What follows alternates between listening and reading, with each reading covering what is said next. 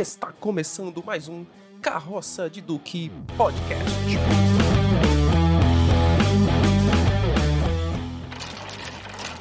Que Anderson Lira já dizia Chico Science, Gareguinho do Coque tinha medo, tinha medo da perna cabeluda. Aqui é Tiago Alves e quem aqui não sabe o que é um Papa Figo? Um homem parecido com um urubu. Aqui é Romulo Vicente e eu conheci o lobisomem da várzea. Aqui é Luiz Henrique e eu não tenho medo de fantasma. Aqui é Roberto Beltrão e eu nasci na cidade mais assombrada do Brasil.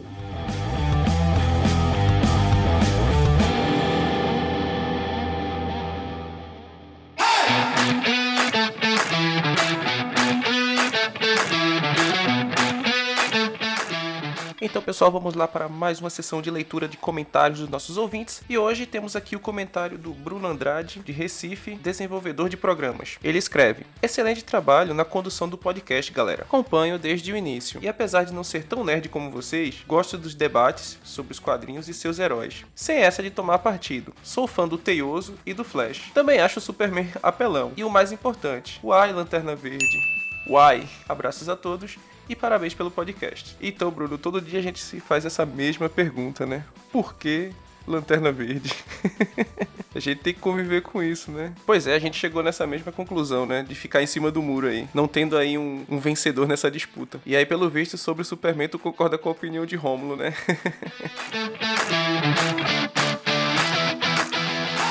Bom, o nosso próximo comentário aqui é do Rodolfo Valois, de Camaragibe, Pernambuco. Ele que é professor de matemática. Ele escreve: Olá, sou Rodolfo e conheci a maioria de vocês na famosa escola Laranja e Verde. Olha ela aí de novo, hein? Patrocina a gente. Queria falar sobre as entonações de voz. São todas muito engraçadas, mas a que eu gaito sempre é a de Anderson, que sempre imagino com um martelo gigante estilo Lanterna Verde com um anel. E quando ele fala, é sempre dando na cabeça do que estava no contra-argumento. No mais, queria dizer que o melhor herói é Capitão América. Valeu, falou. E por fim, vocês podiam fazer um episódio pegando gancho no Marvel vs DC sobre coisas que do nada retornam, tipo Karate Kid, Star Wars. E aí, deveria ter deixado enterrado ou vale a pena a grana ganha? Então fica aqui o questionamento do Rodolfo. Essa pauta a gente pode sim abordar no futuro, é, principalmente esses filmes de grande apelo com o público, né? Se eles deveriam ficar lá quietinhos, guardados em nosso coração, ou se deveriam ser explorados aí, trazendo para novas gerações. Então a gente agradece aqui, né, pelas, pelas mensagens. E mais uma vez aqui uma referência ao Lanterna Verde, né, que já tá ficando famoso aqui no nosso podcast. E agora vamos para o nosso episódio de hoje.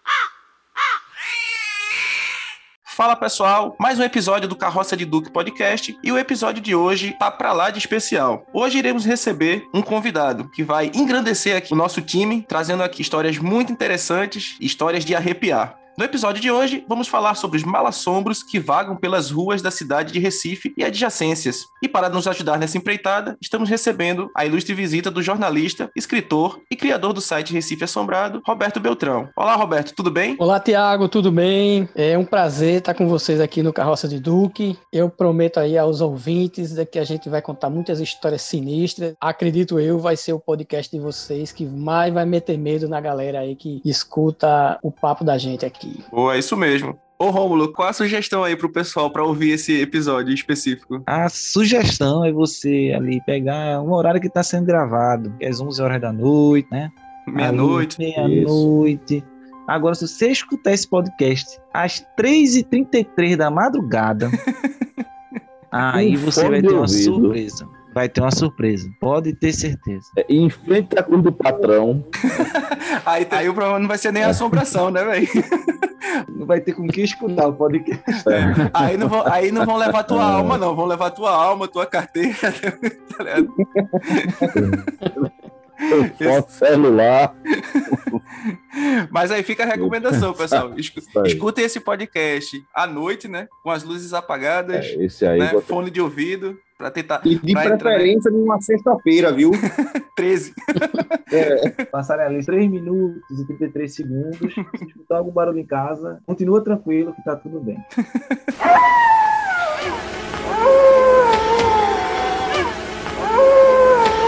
esse podcast dos Malassombros, ele foi proposto, né, pra gente, através de Anderson, né, que conhecia o trabalho do Roberto e apresentou pra gente, né, Anderson? Exato, gente. Bom, eu conheço o Roberto, assim, de feiras, dos nerds, etc e tal. Já conheço o site há um bom tempo, eu sou aficionado por terror, coleciono livros de terror, filmes de terror, etc e tal. E como foi dito aí na intro do próprio Roberto, né, eu descobri, muito jovem, que eu nasci e cresci na cidade mais mal assombrada do Brasil, que é a nossa querida Recife. Como não gostar disso? Né? E achei um site feito por pernambucano para pernambucano. Li, provavelmente Roberto vai, vai, vai comprovar isso para mim. Li Assombrações do Recife Velho de Gilberto Freire. E daí eu fiz, não larguei mais. E quando surgiu, eu fiz, por que não falar com Roberto Beltrão? A sumidade né, de assombrações aqui em Recife. Liguei para ele, foi super gentil, tá aqui conosco. E, gente, se você gosta de mal assombro, você vai ter medo de andar no centro da cidade depois disso. Digo isso por alguns alunos meus que pegaram meus livros de assombrações do Recife aqui e tem medo de andar agora em certos locais do Recife. Acredite, tem locais que você deve estar agora, inclusive no seu bairro, tem um mal assombro e você não sabe. Cara, eu que moro do lado do cemitério, então. Pois Olha é. aí que beleza. Olha só. Rapaz, localização perfeita, perfeita essa localização. Mas, pra você ter ideia, é, bairros do Recife têm nomes devido a casos mal assombrados, velho. Uhum. O nosso convidado vai falar bem sobre isso. Você deve ter alguma cidade, alguma cidadezinha muito perdidazinha lá no interior de Minas Gerais sobre isso. Mas bairro de uma cidade, de uma capital, só aqui mesmo. Recife, ó. Fazendo um site famoso, Pernambuco é meu país, velho. Aproveitando essa deixa, Anderson. Ô, Roberto, diz aí pra gente como começou esse teu interesse por esse tema em específico, assim, de onde veio essa inspiração? Rapaz, é assim, porque eu sou o menino do Recife mesmo, né? Mas é, eu nasci na década de 70, né? E foi um, um- um tempo, né? Aliás, eu nasci na- no final na década de 60 e fui criança na década de 70. E era um tempo que a- o Recife era pródigo em histórias de lenda- lendas urbanas. Foram nasceram várias lendas urbanas, né? Então, já, já mencionada aqui, fabulosa perna cabeluda surgiu naquela época, em 1975, e a gente também convivia com várias outras histórias de sinistras, assim, tipo a loira do banheiro, que aqui se chamava a menina do algodão, né? A gente era menino na escola, tinha medo, no, mijava nas calças, mas não ia no banheiro por causa da menina do algodão, e outras tantas histórias, né? Existiam lendas aqui que não é- eram, eram personagens verdadeiros, mas que viraram lenda. O Bill do Olho Verde, Caleguinho do Coque, tudo isso era as lendas da cidade. Então isso aí já mexeu muito com o meu imaginário, assim, na, nessa idade. E eu também tinha parentes no interior, e lá eu via muitas histórias de assombração, né? Aí eu já adulto, assim, jornalista e tal, aí teve um amigo meu é, que disse assim, rapaz, você conhece esse livro, Assombrações de Recife Velho, de Gilberto Freire? Eu disse, rapaz, não conheço, porque eu conhecia, né, já tinha lido as obras mais clássicas de, de Freire, é, Casa Grande é, Senzala, Casa né? Grande Senzala, sobre as Sobrados. Imucãos Ah, e tal, blá, blá, blá. É, toda aquela coisa do, né? Mas tem isso aí, tem. Aí eu, e naquela época o, o livro estava fora de catálogo. Aí eu, esse meu amigo me emprestou. Aí eu fiquei fascinado, assim, né? Totalmente fascinado. Porque eu disse, rapaz, a cidade tem tanta história assim, que são, é um, um livro que ele tem. São trinta e tantas histórias, 37 histórias, se não me engano. E aí eu digo, rapaz, isso aí é maravilhoso. Aí naquela época a gente, justo com esse mesmo meu amigo, que se chama Sérgio Baza, que ele é, é da área de música, ele é maestro, é professor do Conservatório Pernambucano. É, teve o André Balai aí, que o, o amigo Anderson mostrou até o, o livro de André Balai, que é o Quebranto, né? Que é também É branco. Aí a gente naquela época ficou encasquetado com isso e a gente decidiu fazer um, um fanzine. E isso era a década de 90, finalzinho da década de 90. Aí ficou um lixo, né? Ficou uma, uma porcaria, assim, porque a gente não é artista gráfico, não sabe lidar com essas coisas. A gente não sabe. Aí, aí ficou a ideia patinando e tal. Aí, aí quando foi em 2000, a gente fez o site, né? Aí eu dei a ideia, assim, rapaz, vamos fazer esse site. E na época foi um sucesso, assim, né? É, do pessoal aderir, né? É como eu digo até hoje, rapaz, naquele tempo a internet era mato, né? Era mato, assim, não tinha nada, né? Mas assim, deu certo na época. Ganhou muitos seguidores, que não tinha esse nome naquela época, quanto tinha os haters também, né? Porque o pessoal fica assim, ah, você vai dizer que Recife é assombrado, cidade assombrada, não sei o quê. Mas é, meu filho, mas é assombrada, cidade assombrada. E aí a gente veio produzindo, né? Então, essa coisa, eu sempre gostei muito de literatura fantástica, de literatura de horror, filme de horror, quadrinhos de horror, tudo isso eu gostava também. Então, casou tudo, né? E aí, a partir disso, a gente começou a produzir livros, eu fiz vários livros, a gente começou a trabalhar quadrinhos, né? Teve várias iniciativas, depois eu detalho mais a gente, até teatro, assim, né? Tem uma companhia de teatro que trabalha com a gente, comigo até hoje, assim. Temos uma participação no Cinema Pernambucano, que foi é, ajudar na, na feitura desse filme, o Recife, Recife Assombrado Assombrado, né? Que foi feito em 2019, foi. E agora tá no canal Brasil. Quem quiser assistir na próxima, tem passado às quartas-feiras esse filme. É, Recife Assombrado, quem não teve a, oportun... teve oportunidade de ver, né? Bom, então é isso. Então, é assim, é uma paixão, não é? Que e a, e a gente. É... e o pessoal sempre me pergunta assim, mas rapaz, e que história é essa que Recife é a cidade mais assombrada do Brasil? Ele gosta. Tudo bem que o IBGE, né, não tem assim, no, no, na pesquisa do IBGE, assim, tem um fantasma na sua casa, né, devia ter, né? Poderia. E aí, Recife é pipocar, assim. É aquele ali que o Anderson já falou, a gente é um lugar que tem dezenas de histórias, né? Até o nome dos bairros também tem a ver com assombração. Então, isso, você veja só, o Freire escreveu o livro em 1955, e de lá para cá já surgiram outras tantas assombrações. Então, não para mais de ter, que a assombração não desaparece, né? É Ela fica verdade. escondida, mas não desaparece. É, aqui, Roberto, no nosso grupo tem dois historiadores, né? Que sou eu e o, e o Luiz. Uhum. né? E, e assim, né? A obra de, de Freire é uma leitura extremamente prazerosa de se fazer, né? A forma como ele, como ele escreve, né? O, o- É verdade. o tipo de, de escrita dele é uma escrita muito agradável. E falando então sobre essa questão das assombrações, é, é ainda mais interessante, né? Porque gera aquela, aquela curiosidade, gera aquele interesse, a gente vai se aprofundando ali na, naquelas histórias. E assim, o Luiz, ele também ele gosta bastante dessa questão do folclore brasileiro, que também anda de, de mãos dadas aí com a questão das assombrações, não é isso, Luiz? É verdade, cara. O folclore brasileiro, pra mim, é, é, é fantástico. É, a gente tem a presença de, de- de criaturas, né? De, de, de histórias, de, de mitos, de, de lendas, que, que, que é incrível. Eu, eu particularmente acho incrível. Muito se mescla, né? Com essa questão, assim, também do, do horror, né? Do terror, de, de como esses, essas figuras aparecem, né? Então, eu, assim, eu sou fascinado por isso, né? Eu, eu sempre procurei ler bastante, ten- tentar compreender bastante, né? Também essas questões de como surgiram essas lendas, né? De como isso está muito impregnado nessa questão do, do interior, zona rural. Então, assim, eu acho fantástico. Eu acho fantástico. É, é sempre me encantou muito, né? E, e até hoje eu sempre procurei ler bastante sobre essas questões também. Eu, assim como o Anderson, né? Eu também sou muito fã de, de, de filmes de, de horror, de filmes de terror. Eu, eu me lembro de ter passado noites sem dormir, né? Para poder esquecer do filme, pra, sabe? Ficava olhando debaixo da cama para saber se ia subir alguma mão, aparecer alguma cara. Eu me assustei com a sua fala. Qual? Eu me assustei com a sua fala. Você disse, eu sou fã que nem Anderson. Eu disse, pronto, vai dizer que é fã do Lanterna Verde agora. Nossa, É complicado. Ah, aí, aí tu complica, Ah, é, olha a assombração chegando. aí. É verdade. A assombração chegando.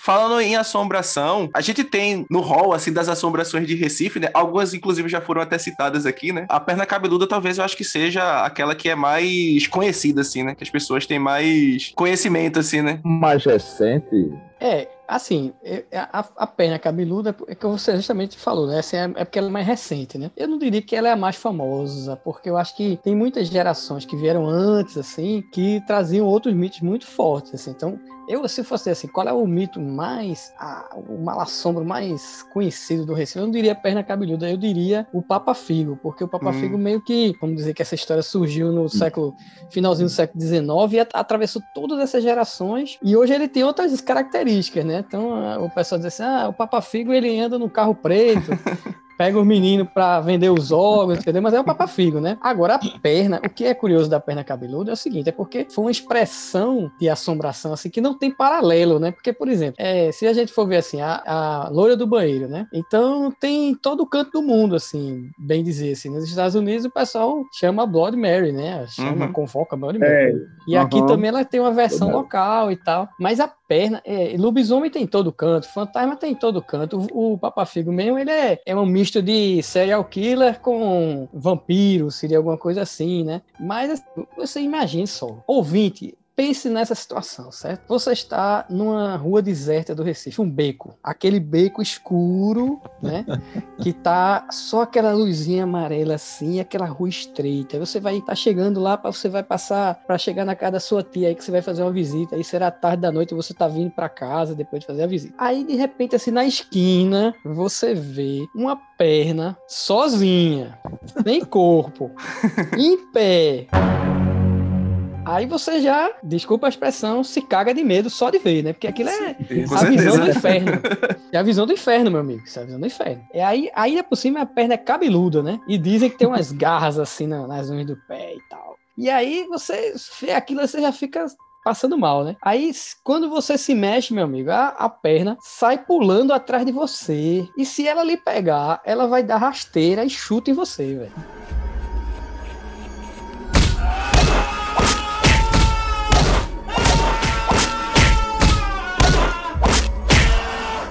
you Diga isso, isso não é um inferno, bicho. É pior que derrubar o cuscuz.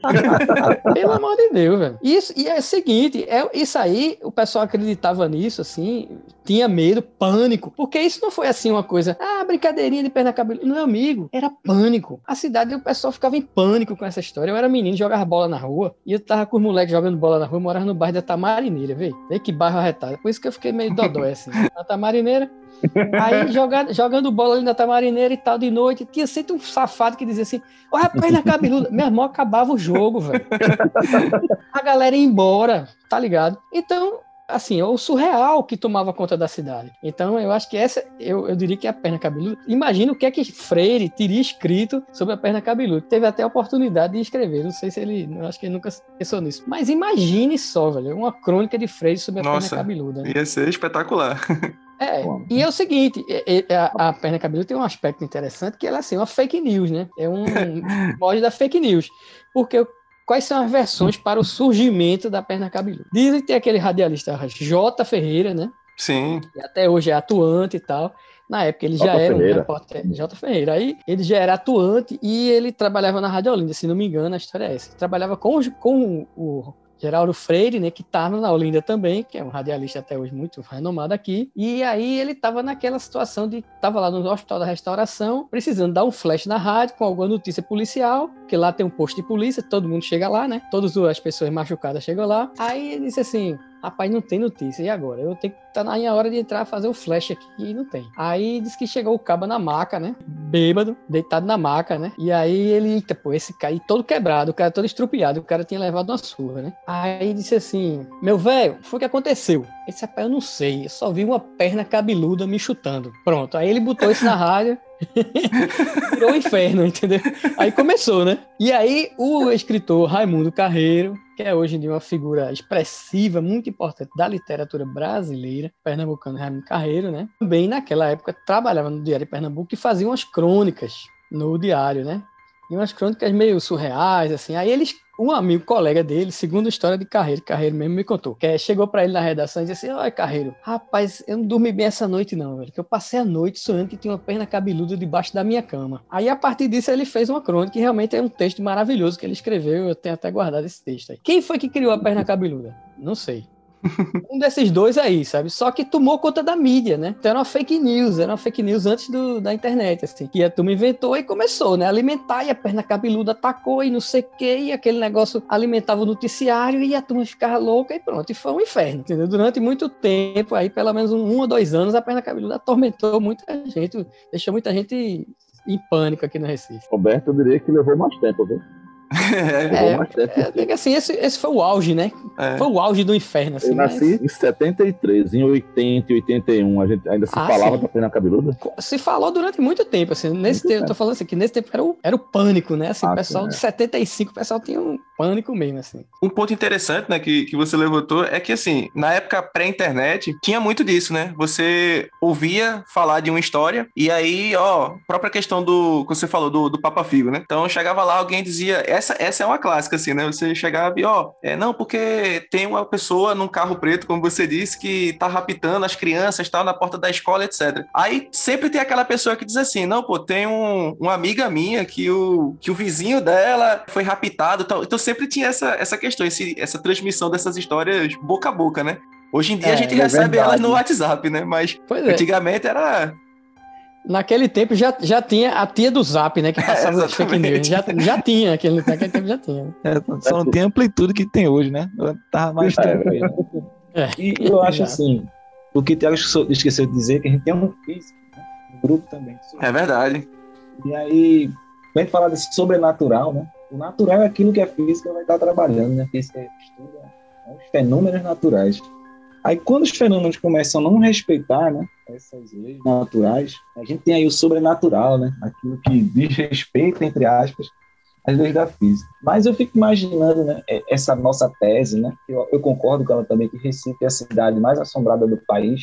Eu fico pensando no cenário de Recife, uma cidade cheia de igreja, uma cidade costeira, né, porque o, o mar já é um enigma por si só, né, você olha para o mar à noite, aquela escuridão toda, então muitos causos, né, muitas situações acontecem. E uma cidade, à beira-mar, com muitas igrejas e com um rio imenso, né, atravessando de ponta a ponta, eu fico, né, você fica imaginando muitos bairros da cidade. Você, por exemplo, você morando aqui na torre, você olha para o Rio Capibaribe, você tem a leve impressão de que alguma coisa estranha vai acontecer, né? Aquele bairro todo do mangue. É, você passa no centro da cidade, tem um rio, tem um mar e tem as igrejas. Né? Então, eu, eu tava, você tava, a gente estava pensando nisso no início imaginando por quê, né? Que fatores assim racionais poderiam explicar? Porque esses casos que tá, estava contando, eles conseguiram ganhar repercussão na cidade, no estado e em alguns casos no país, né? Mas eu fico pensando que também tem os causos mais internos, assim, né? Dos bairros, das ruas. Eu lembro de quando era menor, a gente tinha pânico de entrar na escada do edifício. Eu brincava com meus amigos, a achava que tinha um anão na escada. e aí, não, escutei um anão da corrente, escada. É, corrente, tinha corrente no terceiro andar, eu, quando eu abri a porta, alguém correu atrás de mim, dentro da escada, então eram, a turma fazia excursão pela escada para ver se encontrava o, anão da, do, o anão da, o anão da escada. E quando você escutava o primeiro barulho, alguém ia jogar o lixo fora, né? Ou, ou simplesmente entrava na escada, era pânico generalizado. Porque estava todo na tensão ali, né? Escada escura e tal. Quando escutava um barulho, era uma carreira eu acho que isso está no imaginário de todo mundo. E, e Romulo, no, no meu caso que estudei no Cefish, né? Lá no, no prédio de, da, da, Federal, que tem essa fama de ser um prédio mal assombrado, né? Por tudo que envolve, toda a mística que envolve o Cefish e tal. Então sempre tinha aquelas histórias de alguém que, que dizia que ouviu alguma coisa. Inclusive, eu tenho, eu tenho até uma história sobre isso, que a gente pode até contar mais, mais pra frente, tá?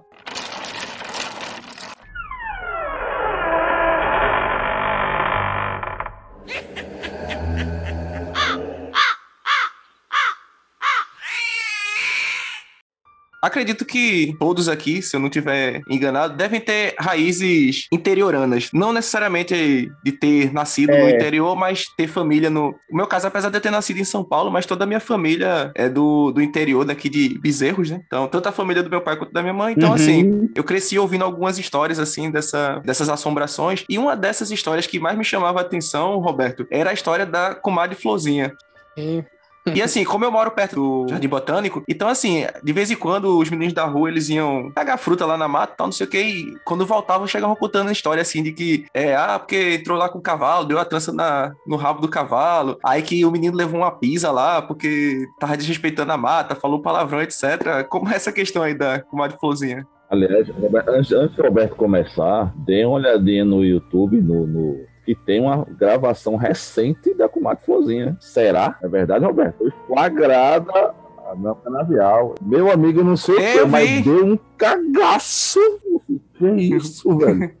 Deu um medinho ali, viu?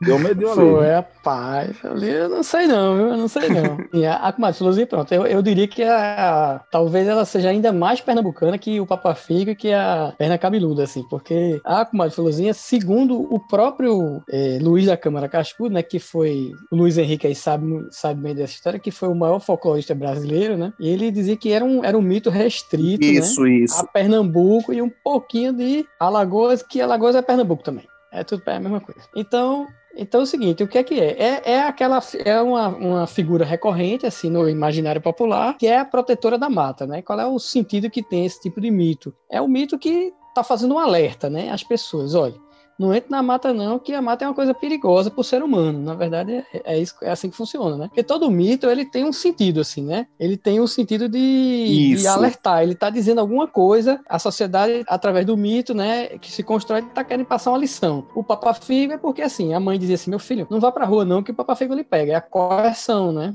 Esse eu tinha medo. É, que é uma coerção. Então, pois é. E aí, é, a comadre Fulozinha é isso, assim, você não entrar na mata. Então, o primeiro registro que eu encontrei sobre a história da comadre Fulozinha é muito antigo, assim, num livro de 1950, de um, um autor paraibano chamado Ademar Vital, que ele escreveu um livro chamado Lendas e Superstições. Aí, e, nesse, e nesse livro ele chama de Maria Fulozinha, engraçado, né? Uhum. Mas o mito é, uma, é vamos, eu acredito, assim, não tenho convicção, mas eu acredito que ele seja uma coisa até recente, do século XX, assim, tal. E é justamente isso, é uma menina que é a dona da mata, e que você, para entrar na mata, você tem que pedir licença a ela. Você não pode chamar palavrão, você não pode respeitar os animais, e ela é malvada, assim, ela não é boazinha, gente boa, não, ela é do, do mal, assim, ela é punk. E ela dá surra na galera, assim, ela dá surra de cipó. Porque diz que tem duas imagens que se constrói dela. Uma com uma menina, sempre é uma menina morena, assim, pequena, né, que teria uns 10 anos, mais ou menos, é, aparenta ter 10 anos, e é, ela, em algumas situações, ela não é vestida com a roupa branca, né, com um vestido branco.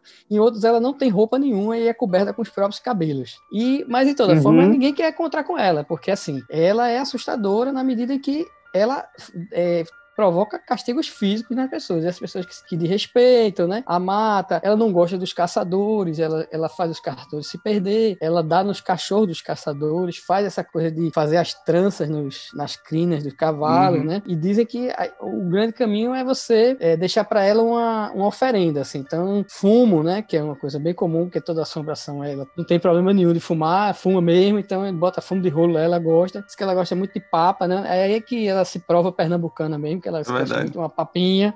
É. Tá lá uma papinha, ela fica de boa, entendeu? Agora, nas minhas pesquisas, eu conversei, conversei com muita gente que diz que diz ter encontrado a, a comadre Florzinha. Mas não foi pouca, não. E Olha assim, só. é assim, é assim, ah, porque é na mata, é lá no interior, não.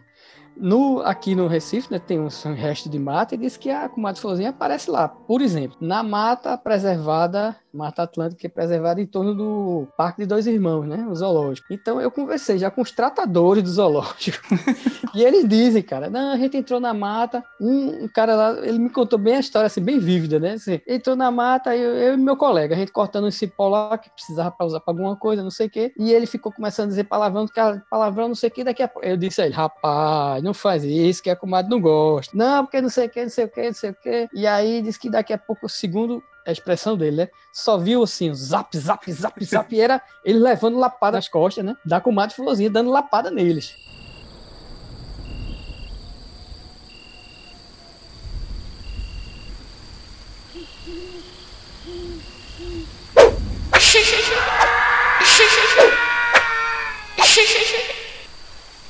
Aí você diz assim, não, é uma pessoa de, né, vive num, num mundo cultural diferente e tal. Não. Aí, lá, ainda no zoológico, né, uma senhora, uma moça lá que era bióloga, e ela trabalhava no zoológico e também era professora da UFRPS, se não me engano. E aí ela disse, não, eu fui levar uma vez um- uns colegas, uns meninos, estudantes da minha turma, para um, uma, uma trilha na floresta lá por, em torno do parque, né. E aí disse que uma das meninas disse assim, ó, a gente tem que entrar aqui e pedir eh, licença para a comadre Fulozinha. E aí um outro, engra... sempre tem um gaiato na turma, né? Acho que aqui tem professor, sabe como é. É verdade. Gaiato, tira onda, não sei o quê. Todos nós, todos nós. Todos Todos vocês, pelo menos vocês sabem, né? Que sabe que estão vendo, tão vendo a figura, assim, né? Que, É. que, que tá lá. E diz assim, aí o, aí o rapaz disse, que nada, rapaz, sim, que, que na que mais falou assim, assim, daí disse um bocado de, de barbaridade, não sei o quê. Ok, entraram na mata. O que aconteceu? Se perderam. Se perderam no meio da mata. Não conseguiam sair. Entraram no meio, começo da tarde, deu, foi ficando a noite e eles não conseguiam sair, não conseguiam sair. Estavam perdidos na mata da, da Mata Libes, que é mata, não é a floresta amazônica, né? É a mata dos dois irmãos, né? Eles perdidos lá, velho. A mocinha, né, disse: olha, rapaz, a culpa foi tua. Porque tu, tu falaste mal da, da comadre Fulozinha. Aí o cara, o menino já tava desesperado, né? disse, não, perdoe, comadre Fulozinha, não sei o que, não sei o que. Segundo a professora, quando o menino disse isso, a mata se abriu. Ela usou essa expressão, assim, a mata se abriu. E eles estavam, assim, tipo, 5 metros de sair. Aí você não acredita na comadre Fulozinha? Meu amigo, não, não, não vá, não vá se enxerir pra dentro da mata assim, não. Se ligue e preste atenção, porque ali não é até o lugar dela, velho. Você tem que se prestar atenção, entendeu? Então fica o alerta aí pra galera, né? Preste atenção quando entrar na mata. Eu sou aquele tipo, Roberto, ó, eu não acredito não, mas eu não vou chegar na mata chamando palavrão ou dizendo que não acredito não, viu? Exatamente. É. Exatamente. A, parada é essa, entendeu? A parada é essa. Vai que... Fique ligado, vai que, porque É, exatamente. Tirando onda não, né? Pois é. Eu cresci perto do sítio, bicho, e a gente chegava lá, a gente É, chegava lá com o pé atrás, ninguém ia de noite e ninguém ia sozinho não, bicho. E era assim, um sítio pequeno, muito pequenininho mesmo, mas a turma ficava, rapaz, não tinha onda não, viu? Nunca ouviu com aquela cara espanhol, né? Não creio nas bruxas, mas que elas existem, elas existem.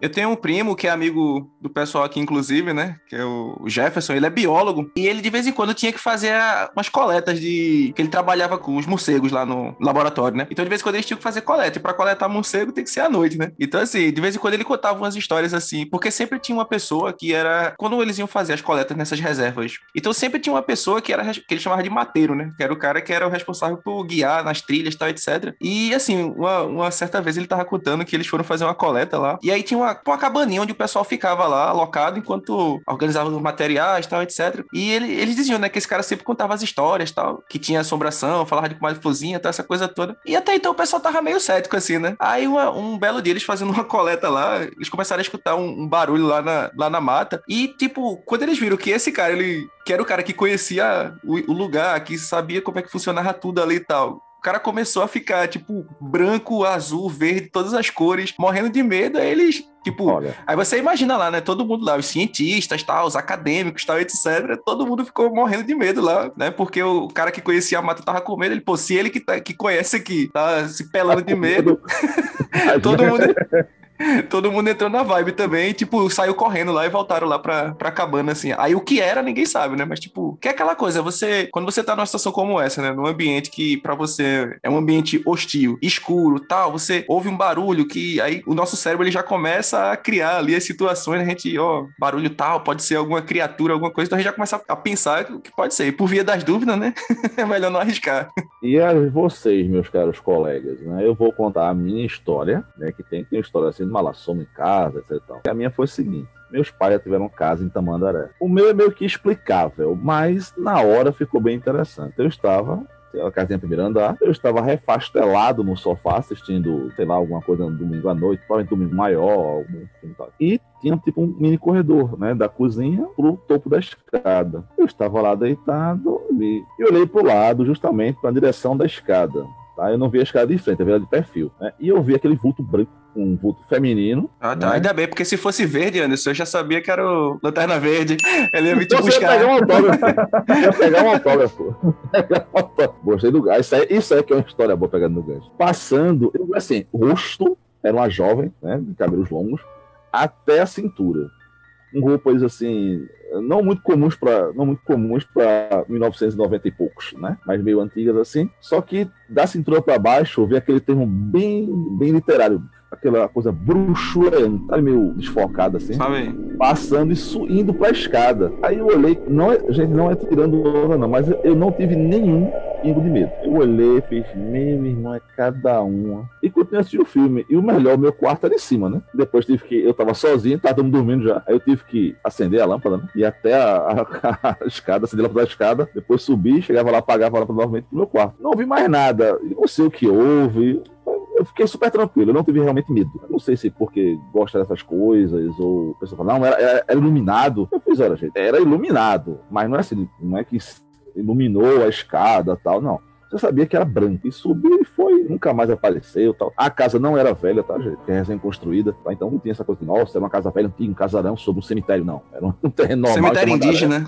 Por coincidência, nós passávamos é, férias em outra casa, numa casa de um amigo do meu pai, que era próximo ao cemitério. Só mais aí depois meu pai fez uma casa bem longe. E Roberto foi atrás de você. foi, né? Essa foi a minha, essa foi a minha, mas eu cresci também numa rua, isso é já estava no de São Paulo. Ah, mas foi a gente que criou, mas sabe aquela coisa, né? Cada conto aumenta um ponto, cresceu tanto, que é aquela mentira que você conta muitas vezes para você tornar-se verdade. Uma casa que ninguém alugava, ninguém morava, a casa estava abandonada. Ah, não morava ninguém, estava abandonada, não morava ninguém. Só que ele criou, uma casa não tem ninguém, não sei o que, aquela casa é mal assombrada. Começou a, a gente começou a falar, falar, falar, falar, a gente começou a acreditar. Criança, né? Cabeça vazia já sabe. E a gente dizia que fulano foi morar lá e não aguentou porque ele tava dormindo numa rede. Aí quando tava dormindo, quando acordou, tinha um caixão do lado dele, né? Ou então, que tinha um cachorro de olhos vermelhos. Essa é clássica também. O portão abria sozinho, só que o portão era de, o portão de ferro. Essa a gente viu, só que realmente foi o vento. Mas na hora, meu filho, foi um corre. Ah, na hora ninguém quer saber, não. Você não viu um pé de pirraia na hora. A gente sentado no, no, meu fio, coisa de criança anos 80, sentado no meu fio, conversando besteira, tirando onda com uma coisa. De repente, meu filho, aquele portão de ferro fez. "É", E bateu na alpendre, assim. Pá!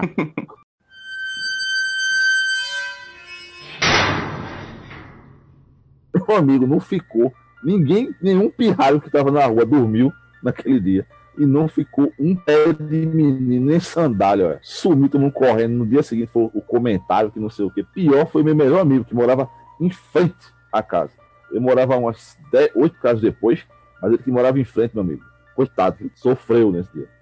Então, Anderson, vê, como eu falei aqui, né? é, eu sou uma pessoa relativamente cética, mas nesse dia o meu ceticismo ele foi por água abaixo. Como eu disse, né? Eu no mínimo. É, como eu disse, eu, eu estudava lá no Cefis, né? E assim, eu sempre chegava cedo, porque como eu vinha do, do trabalho, então eu já largava, chegava lá, ficava estudando e tal. Aí nesse dia eu cheguei mais cedo, fui até onde ficava a minha sala, né? E tava lá estudando, né? Tem a entrada da sala, aquelas salas do Cefis gigantescas, né? Aí tinha a entrada e eu tava um pouquinho mais pro meio da, da sala, assim, né? Aí beleza, tô eu lá estudando e tal. Quando de repente eu escuto um, barulho, como se fosse assim, imagina uma cadeira que você leva, suspende ela um pouquinho, cadeira de madeira, né? Suspende ela um pouquinho, solta no chão, ela dá aquele, sabe, aquela pancada, pá!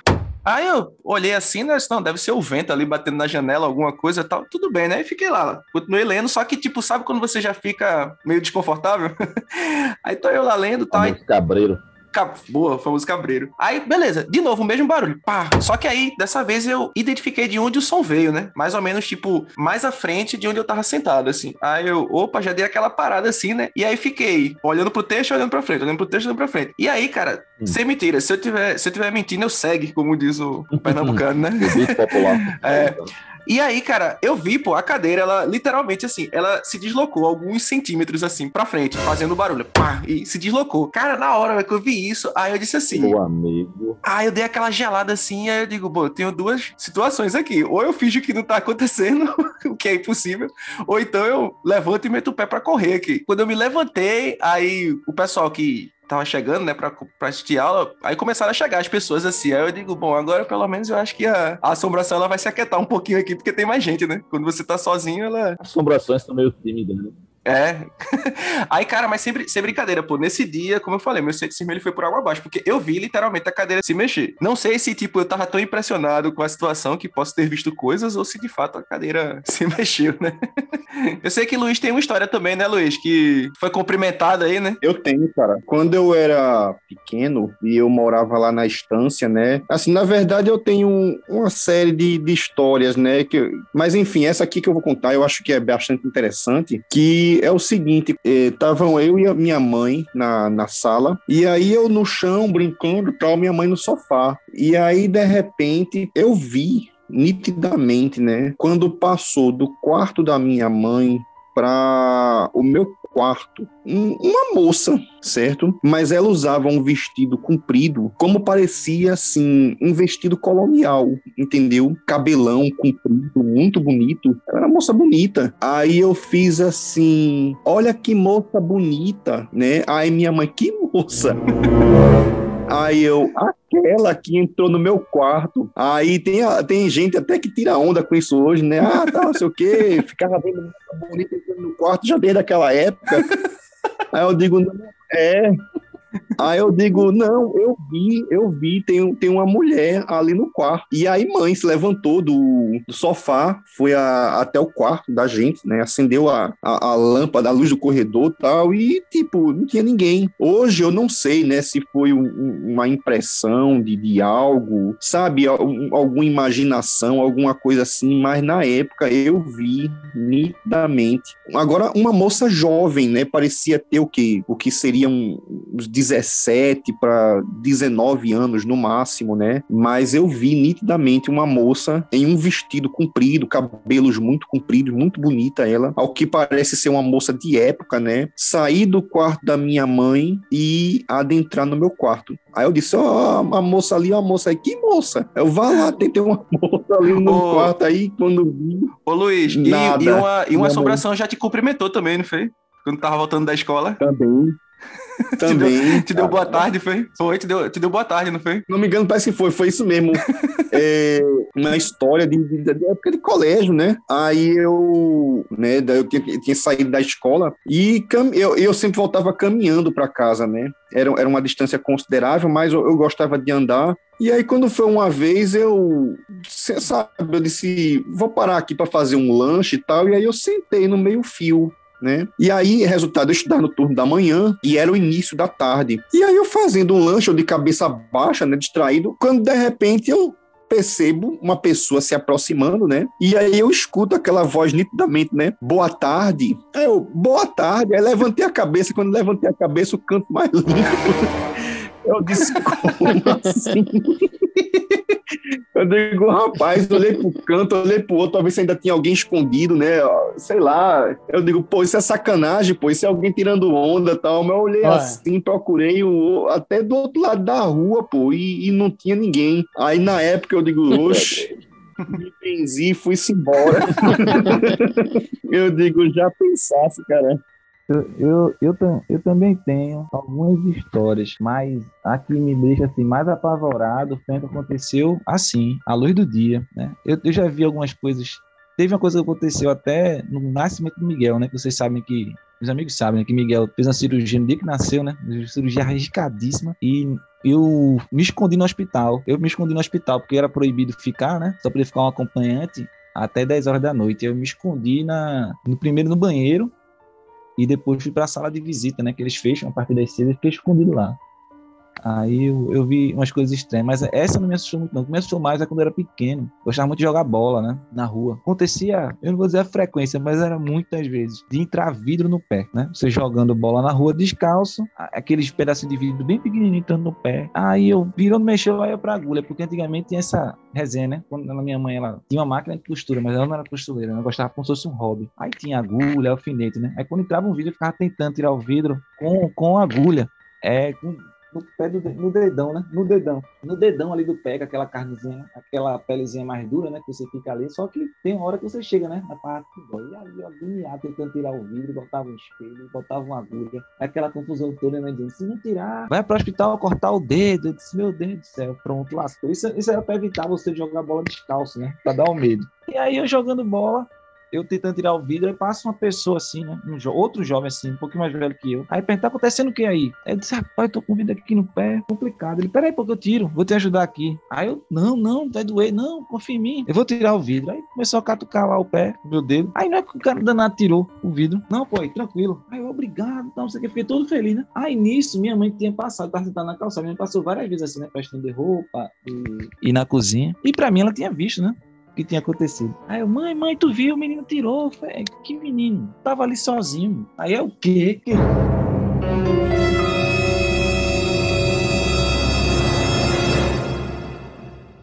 Aí eu tava na rua, aí eu tava na rua, aí isso ele dobrou na esquina que tem assim, né? Aí eu corri pra esquina, quando olho pra rua, não tinha ninguém. Aí eu disse, é mentira.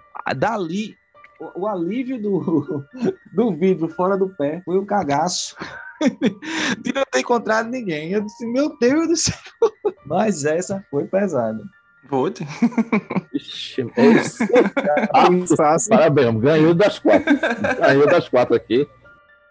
A gente tá gravando esse episódio aqui, já são quase 11 horas da noite, né? Ó, Aqui em casa tá todo mundo dormindo, aí eu tô sozinho aqui na sala, velho. Contando essas histórias, eu já tô dando aquela olhada meio desconfiada aqui pros lados, viu? assim e tal. Ó, eu vou logo avisar pros, pros amigos, né? Que daqui a pouco eu vou olhar pro lado assim. Eu não tô falando com ninguém, não. Minha mãe daqui a pouco vai dormir. Ela só vai dar, dar um tchauzinho assim. Tamo instante assim, viu? Tem alguém aqui do lado. Né?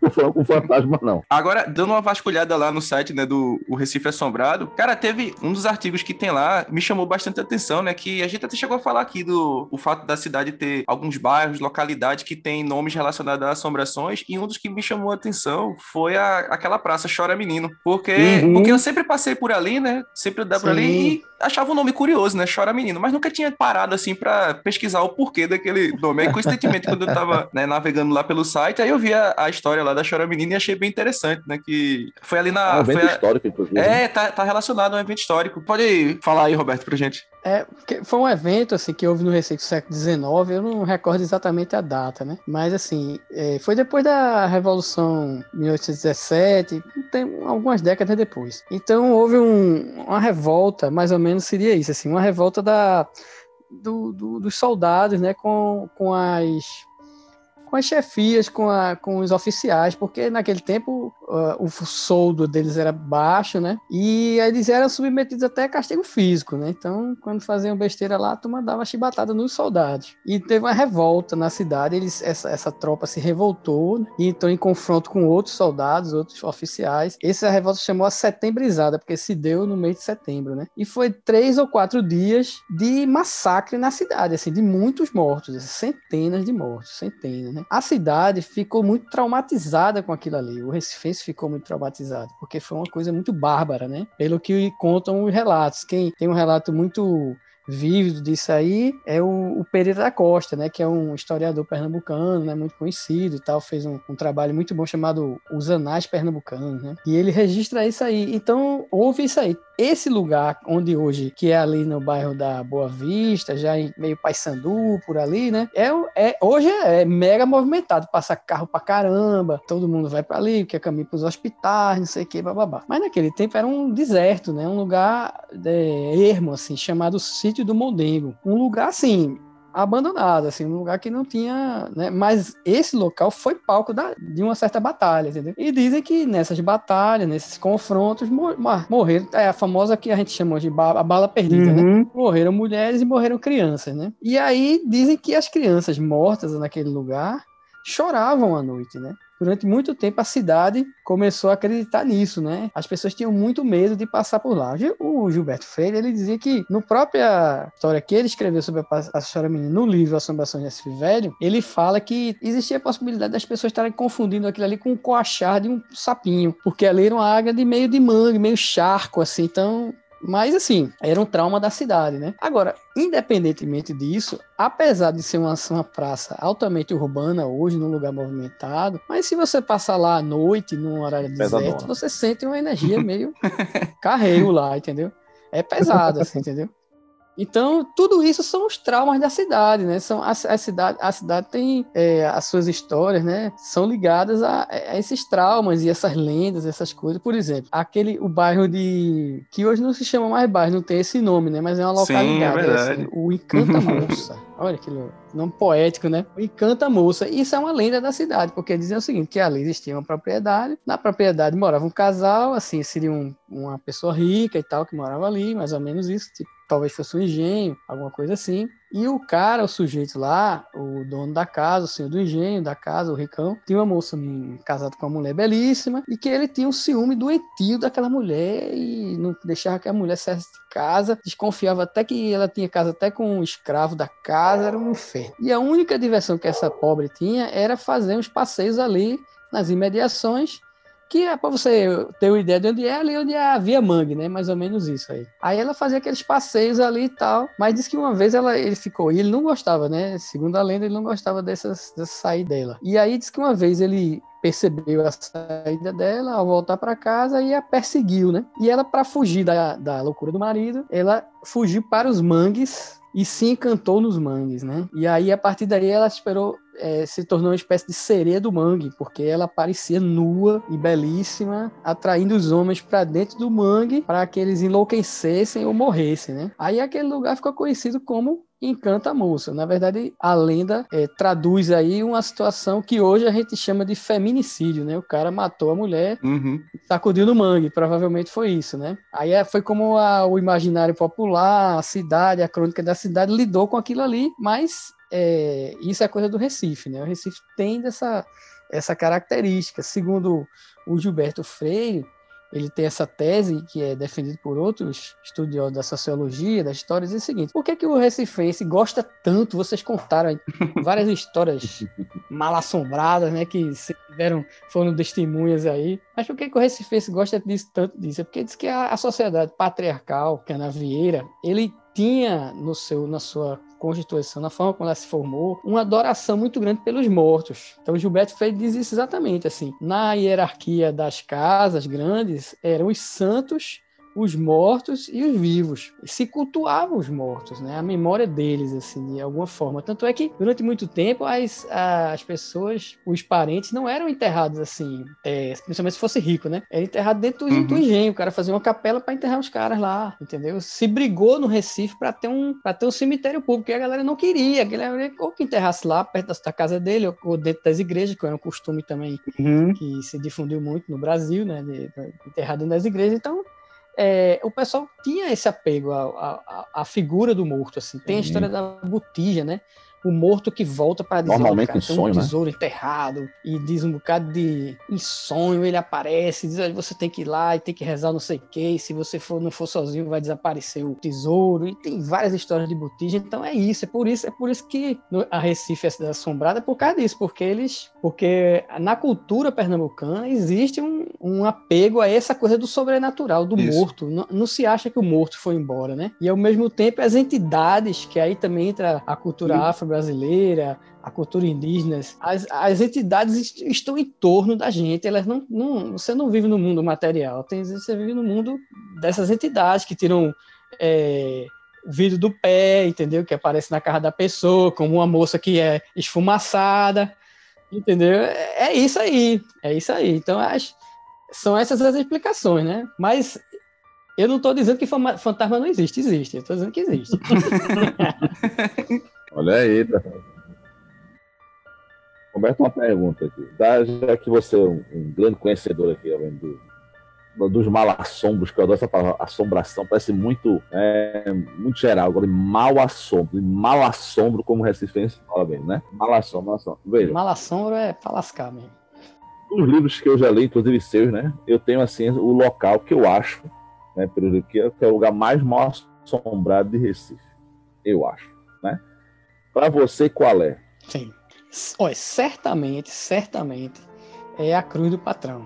Que para o ouvinte. Pronto, exatamente. Essa daí, é. meu amigo, ainda bem que não passa perto mais ônibus, navio, mais nada. Meu amigo, é um negócio pesado. O ouvinte que não conhece a Cruz do Patrão é o seguinte: se você é mora no Recife, passa pela Ponte do Limoeiro, olha para o lado de, de Olinda, você vai ver um monumento lá que parece o bispo, o rei do é xadrez, alguma coisa assim. É uma, uma coluna de pedra, é o rei, né? E tem uma cruzinha na ponta e tal. E é grande, tem seis metros, de pedra não, de alvenaria, né? E aquilo ali é o seguinte: é, era um istmo, né, que existia ligando Olinda ao Recife do tempo, que não tinha o um aterro todo que hoje a gente chama de é, complexo salgadinho, nada daquele existia. Tudo era água e ali era um istmo, né? E era um lugar altamente é, ermo, né? Que você para ir de uma cidade a outra, a pé tinha que passar ali. Mas era totalmente, não tinha iluminação, nada, obviamente, né? É, um, é, uma, é o monumento mais antigo da cidade, está em mapas anteriores à vinda dos holandeses, já, já constava isso aí. É um marco náutico, né? Servia para balizamento dos navios e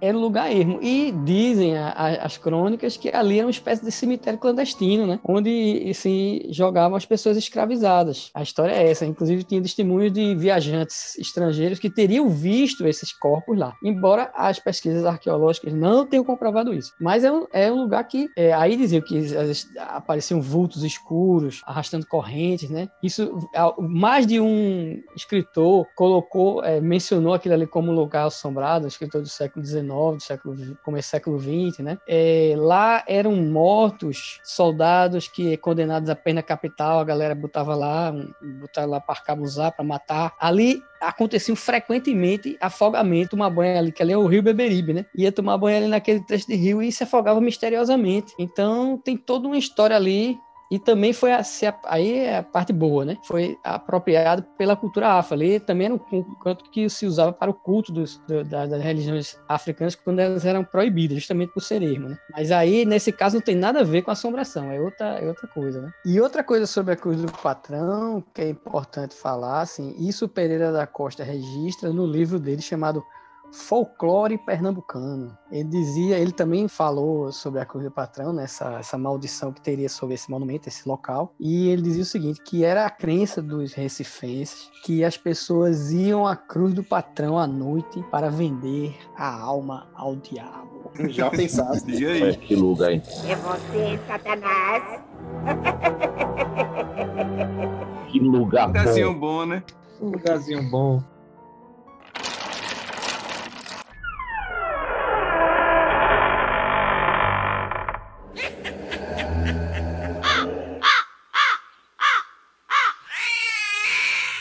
A gente queria que tu falasse também um pouquinho sobre o- os livros que você publicou, o pessoal conhecer um pouco mais. O site começou em dois, no ano de 2000, né? Então essa brincadeirinha aí já vai fazer. São 21 anos, né? Que foi no, no mês de julho de, de 2000 que começou. E aí já, já no ano de 2002, aí publi- eu publiquei o primeiro livro que, era, que se chama Histórias Medonhas do Recife Assombrado. E esse livro, é, na verdade, era assim, uma espécie de coletânea do material que tinha no site, nos primeiros tempos, né? E esse livro chegou a ser adotado na, nas escolas públicas, né? Principalmente do, do próprio Recife, assim, a, a Secretaria de Educação adotou, né? Para as escolas. Então eu estraguei muitas gerações aí, contando. Muitos professores chegaram, rapaz, eu usei tanto seu livro aí em sala de aula, né? Para assustar os meninos, assim, né? Aí em seguida teve um livro chamado Estranho Mistério do Recife Assombrado, que é uma espécie de. São as crônicas, assim, né? Uns estudos descompromissados, assim, mas meio, meio a moda de, do próprio Freire em, em Assombração do Recife Velho, mas obviamente sem tanto talento é, Ah, literário, legal né?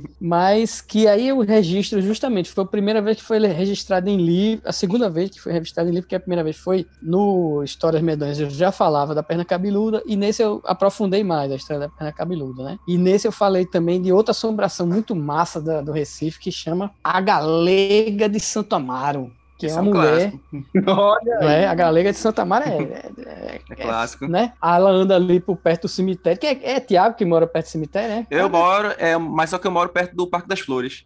Ah, tá. É, mas pode ser que ela apareça por lá também. né? É. De repente, né? Pode ser que ela apareça. Tá de Uber. Aí ela aparece lá no Santa Amaro e anda por ali, né? Pela rua de Santa Amaro e tal, pá. Quando o cara se. Ela é muito bonita, é uma galega, né? Muito sinuante. Hoje seria cantora de brega, uma Michelle Mello, uma coisa assim, né? Aquela figura assim, né? Belíssima e tal, muito insinuante e tal, decotada. E o cara chega lá e se, né, se agrada. E aí, vai rolar, não vai rolar e tal. Não, vamos, vamos atravessar o, o cemitério aí, porque eu moro do outro lado e tal. E o cara, eu não sei como é que o cemitério fica aberto de noite, mas enfim. aí o cara atravessa e quando chega num certo ponto lá, ele diz, ó, eu moro aqui, ó. E é um, e é um túmulo, né? E nesse, É. diz que nesse momento ela vira uma caveira, assim, uma caveira terrível, e a turma sai desesperada. Quando tinha um ônibus elétrico, que tinha uma garagem lá, né, perto do cemitério, na frente do cemitério, que ela entrava na garagem do cemitério para falar com os motoristas e os cobradores lá do- dos ônibus elétricos, né? A, turma- a história é essa. Então a Galega de Santa Amaro também é massa. Então tá, nessa, histó- tá nesse livro, Estranhos Mistérios desse Fio Assombrado. É, também tem a história da velhinha da Caxangá, né, que é a assombração que aparece no, no ônibus da, da Avenida Caxangá. Ela sobe no ônibus, mas não desce, e o povo entendeu que era uma assombração, né? E pronto, esse foi um dos livros. Depois eu fiz uma. é, teve uma coletânea de contos que, de vários autores chamada Ma- justamente Malassombramentos, né? Malassombramentos. Foi em 2010, também foi adotado em escolas públicas e tal. Tem um livro de contos meu chamado Na Escuridão das Brenhas, foi em 2013. Esses, esses quatro livros foram lançados pela Edições Bagaço, que é uma editora muito tradicional aqui, né? Quem quiser adquirir, pode entrar em contato com a Edições Bagaço, pode ir lá no site, eu acho que tem algumas coisas no- disponíveis no site. Tem esse, esse livro, Na Escuridão das Brenhas, é um livro E falta É. das Brens aí. é, que é o que é um. Falta é, são as- Pra fazer É. o quarteto, viu? Tá aqui, ó. é, ah, ó, tá vendo? Essa- olha, tá faltando. Aí. é, a Aqui, das ó. Brens é legal. A, das- a Tá das Brens é na legal escuridão porque- das Brens aqui pra mim. hein? Ah, olha aí. Que ele é interessante porque é um livro sobre as histórias de assombração do interior, né? São Lembra desse? histórias, são contos, né? E esse aí. E aí depois veio o Almanaque Pernambucano dos Causos, Malassomos e Lorotas. Esse, é- esse fez muito sucesso. Olha né? aqui. E esse, é, esse, esse eu tenho aí. que fazer uma pausa, não é meu. Esse aqui é da Sim. minha namorada. Que Olha soube, só. leve pra ele ter não sei o quê. Emily, um Olha beijo. que bacana. Como é o nome, como é o nome da tua namorada? Emily. Emily, um abraço aí. Que bom que você gosta do nosso livro. Que eu escrevi esse livro aí com a Rubia Lócio, né? Que é uma folclorista. Putz, eu aprendi demais com ela, assim. Foi uma, muito bom, assim, esse trabalho. E, e curioso, assim, porque quando eu tava fazendo... A gente tava fazendo as pesquisas para o Almanac, é que eu escrevi o Escuridão das Brenhas, porque comecei a ouvir as histórias e ficcionalizar, né? E, e teve outra... outra coisa que eu acho bem marcante, assim, que a gente, através do projeto, a gente conseguiu fazer uma adaptação em quadrinhos do livro Assombrações do Recife Velho, né? Publicado pela mesma editora que detém os direitos de- do, do Gilberto Freire, que é a Global. E esse, esse livro, esse quadrinho chama Algumas Assombrações do Recife Velho, né? Então foi um trabalho bem interessante, foi justamente quando o André Balá era, era o era o roteirista do- dos quadrinhos, é, Theo Pinheiro, que é um quadrinista alagoano, trabalhou com a gente, foi uma coisa muito bacana isso aí. E aí eu vou aproveitar para fazer o meu jabá, certo? Porque é o seguinte, porque é o seguinte está no, está no, no Catarse, né, aquela, aquele site de crowdfunding, né, coisa bonita isso, é crowdfunding. Famosa É. vaquinha, né? É a famosa vaquinha, né? Vamos juntar uma grana para ajudar o poeta, né? Seria isso.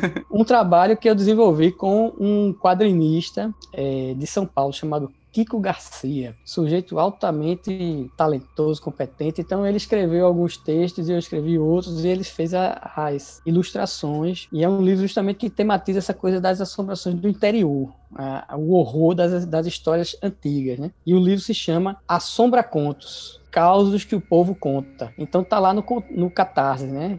É, Catarse barra Assombra Contos. E aí, quem quiser tá nessa fase né, de pré-venda e tal, pode ir lá. Inclusive, através dessa, desse canal, do Catarse, você pode adquirir as, as histórias em quadrinhos do Recife Assombrado, que tem uma possibilidade de você levar o livro e outras e outras publicações, né? Se apoiar e tal. Então fica aí a dica. É, é, é isso aí ó, que o, o Anderson está mostrando a, a maldição circular. Também tá lá. Circular, Que isso aí é- autografada aqui, ó. Olha só. Autografada pelo Luciano Félix, cara. Rapaz, é- Luciano é é uma de verdade, competência. Esse Juli- O Luciano Félix é é um. absurdo, é lindo demais. Não, ele é, ma- muito bom. rapaz, ele é maravilhoso, ele é fantástico. A gente teve a oportunidade também de trabalhar com ele, ele é fabuloso, assim, né? Aí ele é muito, é muito, é muito bom. bonito, ele é muito Pronto, aí através dessa campanha do Catarse, você pode adquirir esse.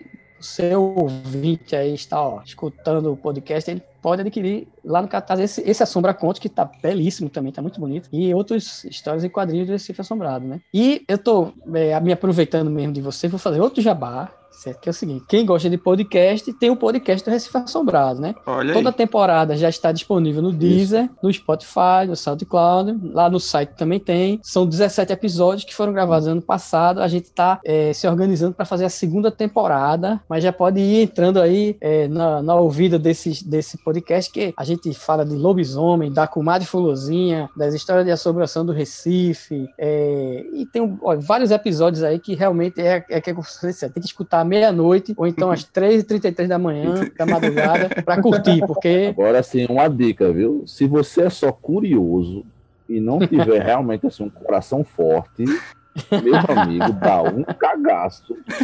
Eu tô, é sério, bicho. É olha, vocês me conhecem, você sabe que eu gosto de história. De vez em quando, tá assim, meia, ah, pô, tá à noite, vou deitar aqui, tá um Recife assombrado. Aí bota aí. Aí passa assim, "Não, eu vou dormir, não, essa aqui não, essa aqui não. Essa aqui, essa eu vou pôr. Essa, Amanhã essa aí escuta de dia, dia. dia lavando roupa, lavando prato, É. eu boto pra escutar. Essa é escuta de dia, bicho. Tem umas que são, são cabulosas. São cabulosas, mas isso é coisa que se identifica. Tu é doido, macho. A gente vai deixar né, na descrição né, do nosso episódio todos os links aí referentes à, à campanha lá do Catarse, ao site Agradeço. também do, do Recife Assombrado e também deixar o, a- as redes sociais também disponíveis aí para quem quiser acompanhar esse, esse belo trabalho do Roberto Beltrão aqui, que gentilmente né, cedeu aí um pouco do seu tempo e da sua, sua vasta experiência aqui na, nos contos malassombros aqui do Recife. A sua expertise em assombramento. Eita! Tá. Rapaz, só fazendo uma apurada aqui de Recife. Vamos lá. Cruz do Patrão. Uhum. Difícil chegar lá, né? Porque tá, foi fechado isso. Mas vamos lá. É, não dá, não Chora dá. Menino, você passa não sabe. Isso. Mas a Praça Chora Menino, você, você tem o bairro de Afogados, que o nome não tem Afogados por um motivo qualquer. Ah, sim, tem uma razão, tem uma razão. É da um, é um lugar muito assombrado, o bairro de Afogados. A Avenida Malaquias ali na. Ali aonde? Rui Ali é Barbosa, né? aflitos, aflitos. Ali, é. Você notou. aflitos, Você notou af de alguém que conhece Malação? Ali, ali, Não, é um rapaz, a, muito a. Avenida Malaquias é um carrego, velho. É um carrego, é é- um carrego, velho. É, pronto, É um assombração carrego, braba, um braba. A, Açude do Prata, Sim, ali já Também. chegando dois irmãos. O próprio dois irmãos. Vários sobrados de Santo Antônio. Sim. Aquele bairro de Santo Antônio, meu filho. Aquela, aquela igreja deve ter um trabalho para espantar. Santa Amaro, né? Aliás, é, São José, bairro São. José, bairro São José, Antônio José. putz, Ali. Bairro do Poço da Panela, meu amigo, lá é, ó, eu moro aqui perto do Poço da Panela. Rapaz, ali é tão assombrado que tem uma estátua que anda, velho. Só pra você ter ideia, assim, de leve. aquela estátua anda ou não anda? Anda. Anda, rapaz, com certeza. Anda. Anda. Ali no Com poço, de dia já é meio É. sinistro ali, imagina à noite. Não, Pois é. você tá de bronca, é sério. Tava de- Eu acho pior quando tá entardecendo ali, ó. Tá começando a escurecer, você olha para ruas assim, todo mundo já tá em casa, passa um ou dois carros ali, é um negócio complicado, rapaz. Tem uma ONG ali que trabalha com animais, que eu fui visitar algumas vezes ali, rapaz. Na saída, eu saindo assim, em 5 horas, 6 horas, meu Deus do céu. Aí eu olho pro lado pra ver a imagem de Luiz. O Luiz tinha sumido. Aí de repente surge Luiz com a cabeça. Subindo assim. Ei, irmão, fácil não. Subindo assim, o que é isso, Luiz? Quase meia-noite, ele comentando, dá uma sumida. Depois tá tudo, tá tudo bem aí, Luiz? Tá, tudo tranquilo. Ah, tá tudo tranquilo pra você, né? Que susto miserável. A menina, a menina nem passou do quarto dele, da mãe dele pro dele ainda. Isso é um fato. É verdade, né? É verdade. Isso foi só alguns que eu lembro né, das leituras aqui. Porque ah, provavelmente, ó, já teve lobisomem na torre, Sim. mais Sim. recentemente. Na Na torre. foi, foi 2000 e pouco. Vila na Santa Várzea Luzia. ali, como já falou, da ver, é. Vila Santa Luzia. Sim, rapaz, na Santa Luzia. Meu Deus do céu. Verdade. O bairro de Arthur Lundgren, né? É paulista ali, né? Caeté, né? Paulista, Caetano Paulista, Paulista. Paulista. Que é Paulista, é. né? Se não me engano, isso já foi uma, uma professora amiga minha que falou que os Lundgren têm na sua árvore genealógica alguém que ficou muito doente, meio amarelado, com uns orelhão. O fa- O famoso Papa Figo, né? Isso, exatamente, né? O Lundgren foi um papa filho. Isso também é boato, né? Não sei. Quando o povo Né? de Tá aí. fala, alguma coisa tem. Um alguma fundo coisa- de verdade tem aí, né? É, exatamente. Uma das minhas assombrações, assim, preferidas, assim, mas muito mais pelo nome, que eu acho um, no- um nome com uma sonoridade muito bonita, assim, embora a história seja bem macabra, assim, é a Cabra Cabriola. Ah, Cabra Cabriola é, é show de bola, velho. A Cabriola é fantástica, velho. É a perna cabeluda do século XIX, entendeu? Olha aí. É. Por isso. Mas ela atacava criança, né? Que era meio desobediente. É, era. Era. Porque era uma cabra, era uma cabra, a turma dizia, né? Que era uma cabra que comia os meninos, né? E, e é justamente faz parte daquela ideia de coerção, né? Olha, não vai não, que acaba, a cabriola lhe pega. Mas disse que ela imitava a voz da mãe, né? E esse é que era o problema. fazia- Esse problema, Olha ela fazia as, as crianças abrirem as portas, porque ela imitava a voz da mãe. E quando ela abria, pronto, aí acaba, né, comia os meninos tudinho. Ela já era, né? Se fosse nos tempos atuais ou um pouco antes, ia ser chamado de comunista, comia criança. É verdade. Ah, sabe? É comunista, né? Comunista. Mas acaba a cabriola, meu amigo. Isso A aí a gente leva na comunista. gaiofa hoje, mas naquele tempo, bicho, eu tinha medo mesmo.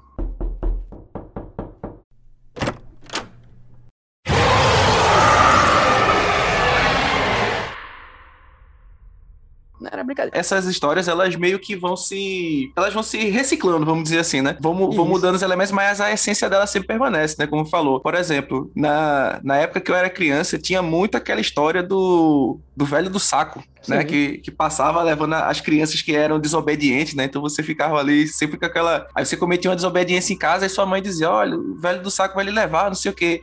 E aí, e aí quando você tava na rua e via alguém, por alguma razão, alguém lá com algum saco na- nas costas carregando alguma coisa, você ficava desesperado, o homem do saco corria e tal. É. E, e todo bairro, todo bairro sempre tem, né? Aquele, aquele carinha que tinha é, esse estereótipo, assim, né? De estar tá sempre andando É. lá com um saco carregando algumas coisas e todo mundo achava que ele era o, o velho do saco. A, a quantidade de primo, né, da mãe da gente, da tia, que Isso. foi levado pelo velho do saco. Olha, fui primo quando era pequeno. Ah. Pelo amor de Deus. Eu acho que o velho do saco, todo ele mundo. trabalha né, junto com o Papa Figo. Isso, O Papa exatamente. Figo é doente, aí tem É. mais tem dinheiro, né? Quando é filho de, É. né, filho de fazendeiro, faz- aí o cara faz, não, o senhor me paga aí um dinheiro, né? aí eu vou lá, trago o menino, agora tem que deixar um dinheiro para cobrir aí Pra- a pra falta que família, ele vai é. fazer, né? Para a família, né? O- Até parece que dinheiro ia pagar a vida de uma criança. Né? É. Vocês Mas falaram é do mesmo. lobisomem. O lobisomem teve cobertura nacional. O lobisomem Olha aqui só. da base. Da né? É.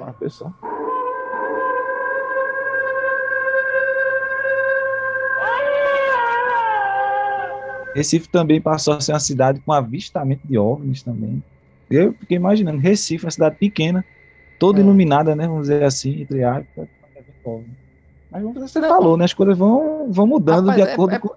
É, porque a minha tese é o seguinte, que Recife, a turma não, a- às vezes eu digo isso, a turma pensa que é brincadeira, mas não, é não. É um, é um lugar bizarro. Não, não dá pra negar. Ó, você falou aí, o Rômulo falou aí. Ah, avistamento de OVNI. Pô, é- geralmente o OVNI aparece no lugar ermo, né? Aqueles, aquelas brenhas, não sei o que, no meio dos matos, pra abduzir a pessoa. Baixinha. Pronto. No Recife ele aparece aqui. No Ele aparece na cidade. cidade, no meio em cima do Morro da Conceição, Boa. entendeu? Na É. Boa Vista. A gente Olha. é do contra, velho. A gente é do contra. A gente é do contra. Eu é, tava dizendo, um dia, um dia eu estava participando aqui de uma live com o pessoal de São Paulo, que é do canal Calafrio, né? Aí disse assim, ó, Hum. eu digo, olha, pra você entender, você entender o que é Recife, como é bizarro é Recife, você imagine o litoral do Brasil, gigantesco. Pega o mapa do Brasil e vê o litoral, né? Pá, é praia pra todo canto. O único lugar que tem ataque de tubarão é no Recife, bicho. É verdade. Pelo amor de Deus, velho. E você sabe que isso aí a turma, turma diz coisa recente, mas não é. Porque, por exemplo, ali na igrejinha de Piedade, a lenda que existe lá é do padre sem cabeça. É Não um padre sem cabeça que aparece lá. E foi o tubarão. E diz assim que ele, ele é sem só. cabeça porque o tubarão comeu a cabeça dele, velho. Isso não é coisa de. Recente de- velho. recente dos. É coisa de muito tempo. entendeu? Antes de se falar em tubarão, o tubarão já atacava aqui. Então é o seguinte: Recife, meu irmão, se ligue, velho. Não dê bobeira, não, porque o que acontece é o seguinte, ó. Se a gente falou, todos esses lugares aí, o, o Anderson é, nomeou vários lugares, que, é, né, que, lendo aí as histórias. Sim, tudo bem. Você não vai para canto nenhum desse de assombração, você, né? Ah, não vou me arriscar. Por exemplo, Teatro Santa Isabel tem assombração também, por Ah, ah, exemplo, né? Uhum. Palácio do. Governo tem assombração.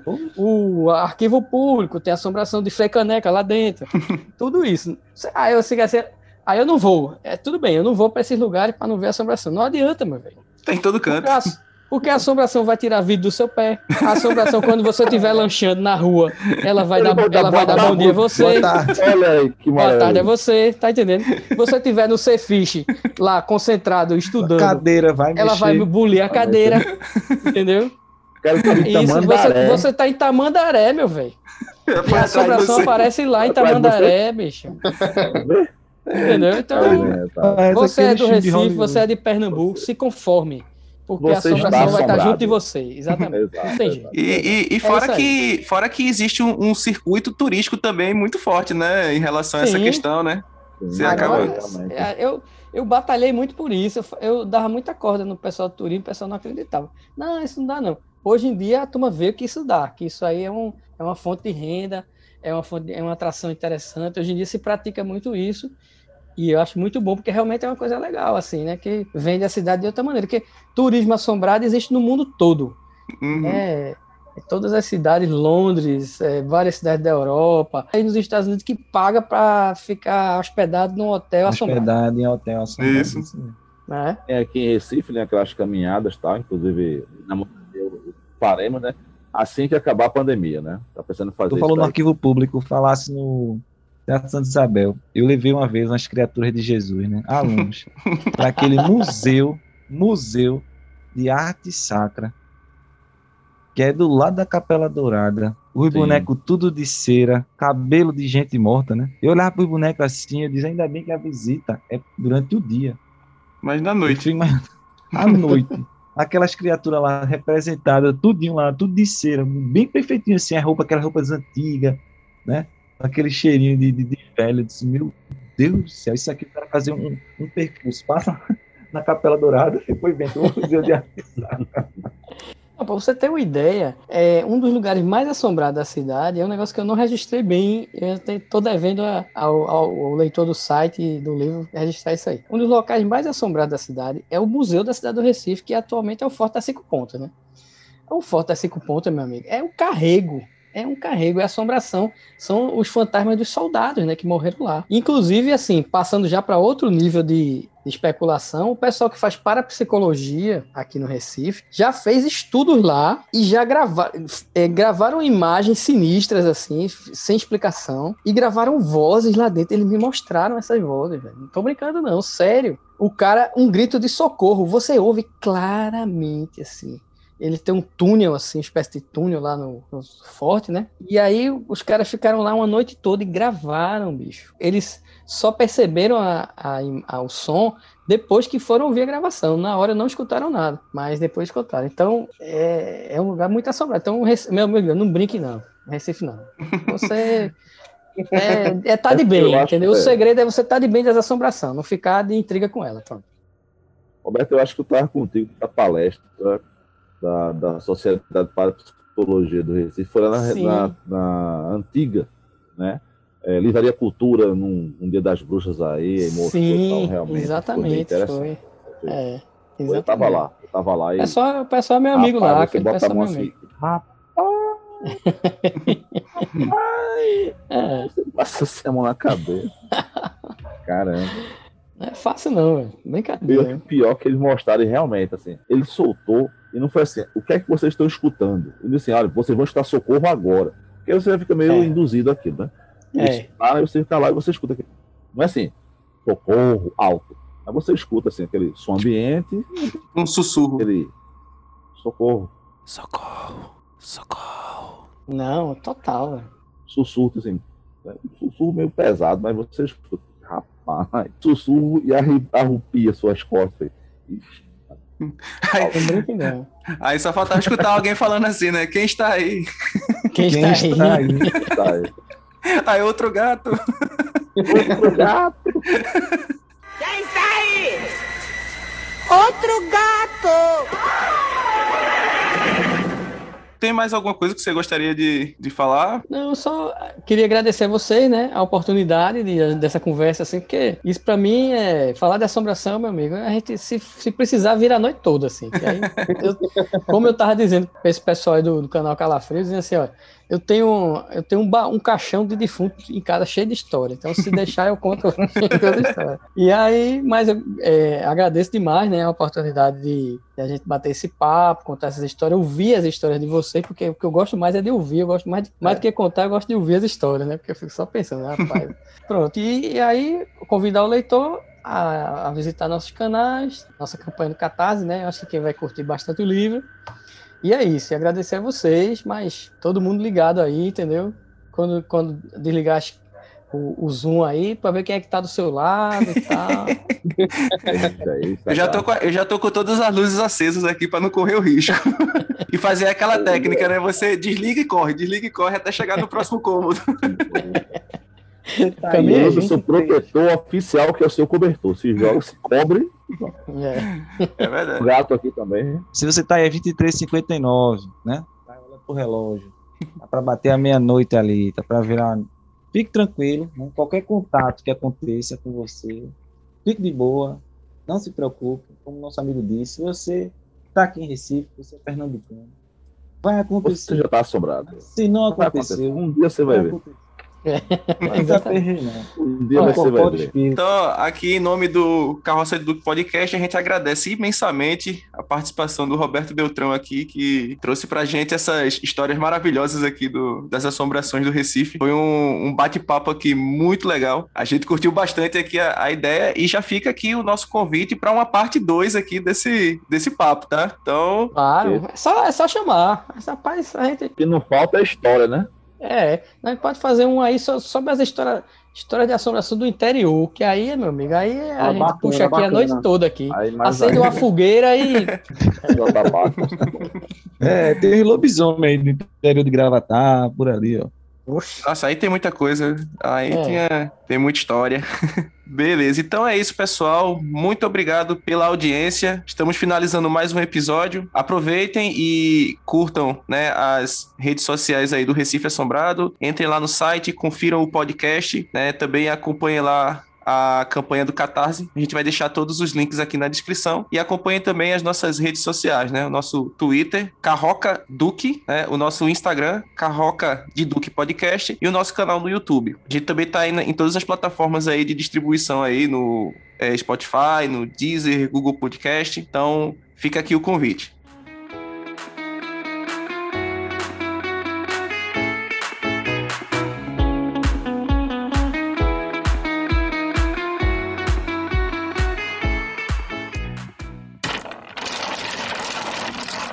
Estamos encerrando mais uma edição do Carroça de Duque Podcast. Obrigado pela audiência e até o próximo programa. A assombração no Recife é feito com sócio. Um dia chega a sua vez. É isso aí.